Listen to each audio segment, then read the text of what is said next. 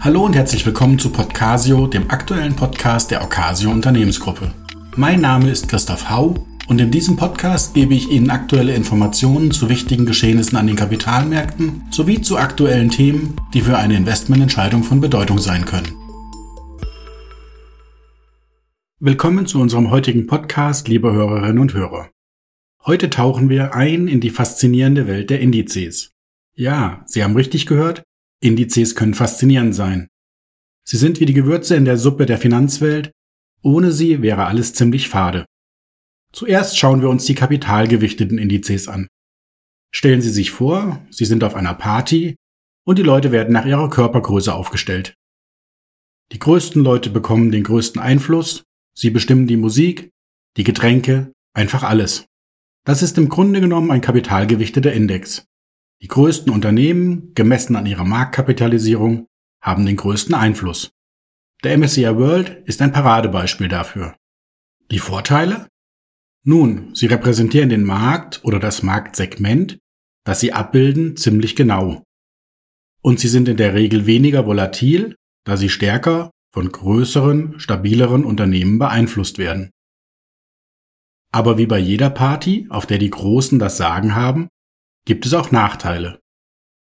Es kann zu einer Konzentration der Investitionen in eine kleine Anzahl von großen Unternehmen kommen, was das Risiko erhöht. Und die kleineren Unternehmen könnten unterrepräsentiert sein, obwohl sie möglicherweise ein höheres Wachstumspotenzial haben. Jetzt schwenken wir zu den Equal Weight Indizes.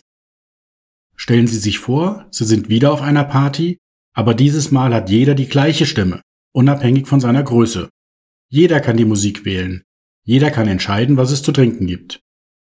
Das ist die Partyversion eines gleichgewichteten Index. Jede Aktie im Index, unabhängig von ihrer Größe oder Marktkapitalisierung, hat den gleichen Einfluss. Die Vorteile? Sie bieten eine breitere Diversifikation und können eine höhere Rendite haben, wenn kleinere Unternehmen besser abschneiden als größere. Aber wie bei jeder demokratischen Party gibt es auch hier Nachteile. Sie können volatiler sein und erfordern häufigere Rebalancings, was zu höheren Transaktionskosten führen kann. Warum habe ich dieses Thema für den heutigen Podcast ausgewählt? Weil seit Start des Bullenmarktes im Oktober 2022 der kapitalgewichtete MSCI World den gleichgewichteten Index deutlich outperformt hat. Der Anstieg wurde im Wesentlichen von den großen US-Technologieaktien getragen. Losgelöst davon hat mich nun interessiert, ob dies auch langfristig Gültigkeit besitzt.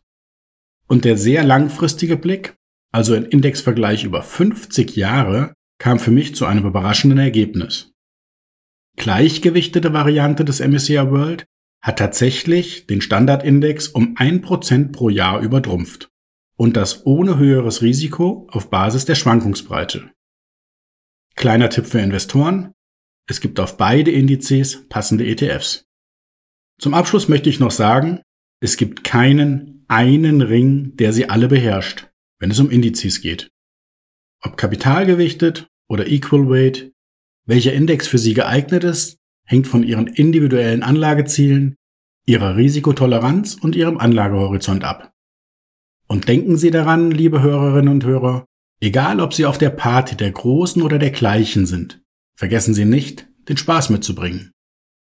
Bis zum nächsten Mal bleiben Sie investiert und vergessen Sie nicht, das Leben zu genießen.